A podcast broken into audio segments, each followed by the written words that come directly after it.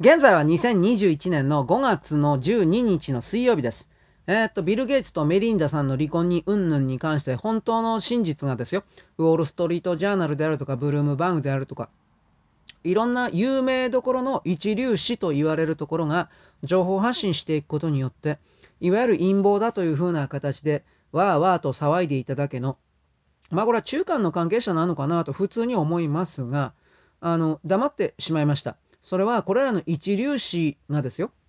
エプスタインアイランドに関わるようなものに結局ビル・ゲイツは何というかな関係しておりおそらく常連だったんではないかということを含めるまあ匂わしてるだけですけどまあ読みは分かりますよあれは。どう考えたって。こういう関係が深かったというふうな形でやってるわけですから。でこの要はね少年少女たちを相手に性行為をしていたのであろうとそこまでストレートには書いていませんけれどもそうである。ということで、まあ誰だってわかるだろう、それは。でまあ、いわゆる西洋世界において、いわゆる普通の敬虔なキリスト教徒の方々的な人たちは、ドン引きをしている。あ向こうの掲示板行くとですね、ああ、もうダメだ、的な。いっぱい言葉が飛んでおりますが。で、これを、うん、傍証というか脇で固める証拠として私はよく知らんかったんだが、ビル・ゲイツというのは若い時から非常に公職なつまり性行為が大好きな人物だったというふうに紹介されております。ただそれが本当の情報かどうかは正直、まあ知りません、私はそんなことは。で、あの、そのそれを含めて奥さんが、メリンダさんが、19年に報道して知ったという言い方だったのかな。で、2019年に旦那を問い詰めたら、まあ白状したと。で、こういう事態は、こういう関係そのものはその8年前の2011年から続いていて、まあ、それより前から続いていたと思いますが、まあ、本当のこと知っちゃったわけです、メリンダさんは。で、やっぱりここんな、まあ、子供たちも、子供たちはもう18歳以上になってるので、親権、親権に関する協議とかそういうことはしなくてもいいそうですけれども、子供たちもみんなお父さん、つまりビル・ゲイツのことを軽蔑している的なコメントなのかしら。これ本人が出してるのかどうかわからんけど、出てます。でもね、ビル・ゲイツが魔が差したであるとか、それは私ないと思いますよ。ゲイツの親父さん、父親がやっていた、これ避妊団体なんですけど、プラン、えっ、ー、とね、プランドペアレントってとこ、避妊の団体、避妊を推進するような団体。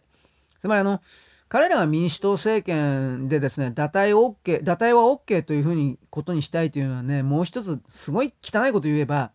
赤ん坊を材料として、あとは、あとは母親の胎盤を材料として、薬であるとか、まあ、あとこれ悪魔主義的な宗教に使うとかそんなことではないと思うけどでも使ってたかもしれないですね。そういうものの原材料を欲していたので中絶禁止とかっていう世界になると共和党になると彼らはその原材料を得ることできなくなるでしょ単に私それだけだと思ってますよ。民主党だとか共和党ね、堕胎が禁止だとかうんぬんというのは宗教がどうとかっていうふうに言ってるけど人間が人間に対してこれこれしてはいけないだとかこれこれすべきだという言葉の奥底には必ず儲かるか儲からないか金の流れが絶対にあるので絶対にあります。あるのでこの堕胎を禁止はいけないのだみたいなことにおける堕胎 OK というふうなことを言ってるような勢力が結局こうした形で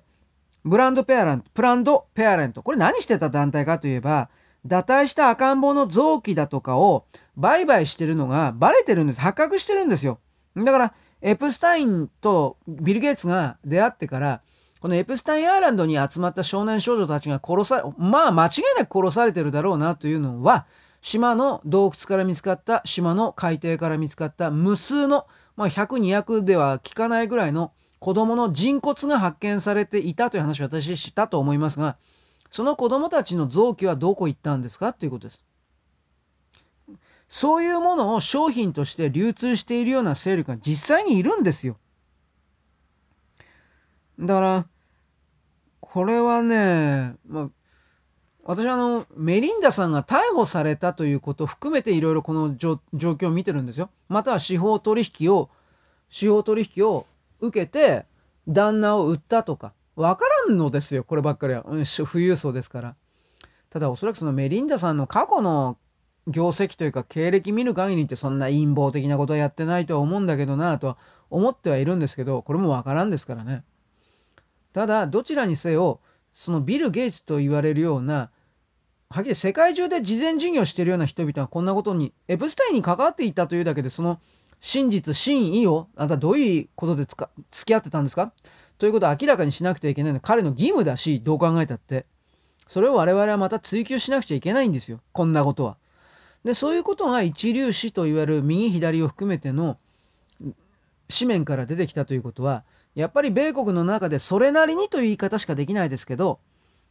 あのこの人身売買的なものに関係したような臓器売買麻薬関係に関係したような関係者の逮捕というものはこれはいわゆる陰謀論的でも何でもなく起きているのだろうなとここだけは言います。それは続けなくてはいけません。子供たちをそのような形で食い物にするような人間を商品として扱うような連中というのはどしどし逮捕しなくてはいけません。そういうことを含めてこれらの情報をあなたなりに追ってください。よろしく。ごきげんよう。